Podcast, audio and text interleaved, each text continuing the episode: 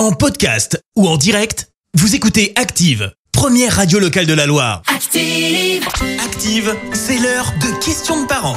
C'est l'heure de retrouver Alice pour répondre à toutes vos questions hein, sur euh, les préoccupations, l'éducation et la gestion du quotidien de vos enfants. Et aujourd'hui, eh bien, on répond à la question de Thierry, Françoise et Elodie.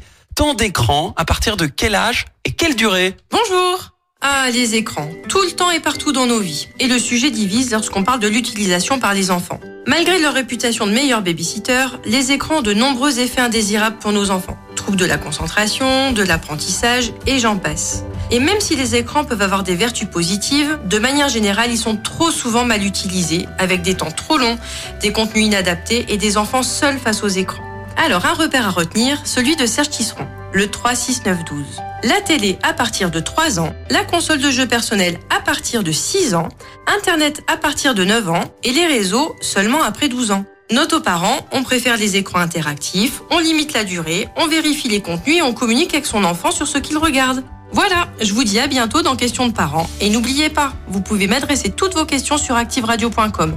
À très vite Questions de parents, la chronique des familles avec Orchestra Andrézieux, enseigne puriculture et mode enfant. Future maman, liste de naissance et équipement bébé, votre magasin Orchestra Andrézieux vous accompagne dans la vie de parents. Orchestra Andrézieux, sortie à aéroport et sur orchestra.com. Merci, vous avez écouté Active Radio, la première radio locale de la Loire. Active.